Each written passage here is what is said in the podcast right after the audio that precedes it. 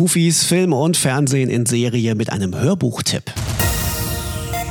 Tanja Kinkel gehört zu den erfolgreichsten deutschen Autorinnen. Mit Die Gefängnisärztin begibt sie sich jetzt auf, für sie zumindest, ganz neues Terrain. Nicht nur, dass das Thema top aktuell ist, es ist auch ihre erste Geschichte, die sie von vornherein nur als Hörbuchserie geplant hatte. Dr. Daniela Peters, auch Dani genannt, ist Landärztin, frisch geschieden und braucht dringend einen besser bezahlten Job. Notgedrungen spricht sie im örtlichen Gefängnis für den Posten der Gefängnisärztin vor. Das Büro des Direktors befand sich im dritten Stock. Und selbst zwischen den Treppen hingen Stahlnetze, offenbar um Selbstmorde zu verhindern. Super. Es sind wohl nicht nur die Gefangenen, die hier eingesperrt sind, dachte Dani. Wir sind es mit ihnen. Sie biss sich auf die Unterlippe, um ein Schaudern zu unterdrücken.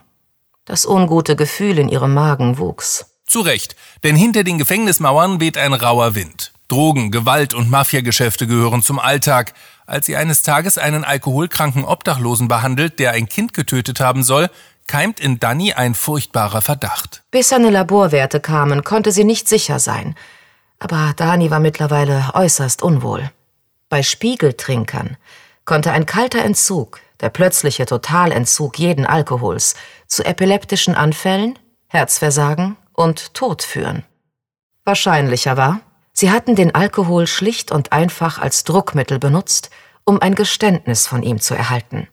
Kein Trinker in Landsows Zustand wäre in der Lage gewesen, einen solchen Deal abzulehnen. Der Gedanke, ein Unschuldiger könnte im Gefängnis sitzen, während ein Kindermörder frei herumläuft, lässt Dani nicht los. Wie sich herausstellt, hat ihr Ex-Mann in diesem Fall die Ermittlungen geleitet und sie beschließt, ihn damit zu konfrontieren. Und wenn du dich irrst? Wenn da draußen noch ein Kindermörder frei herumläuft, nur weil ihr bei einem angeblich so eindeutigen Fall, nach so vielen Wochen ohne Ergebnis, ein schnelles Geständnis haben wolltet? Das ist unmöglich. Er entsprach genau meinem Profil. Sie konnte es an seiner Stimme hören.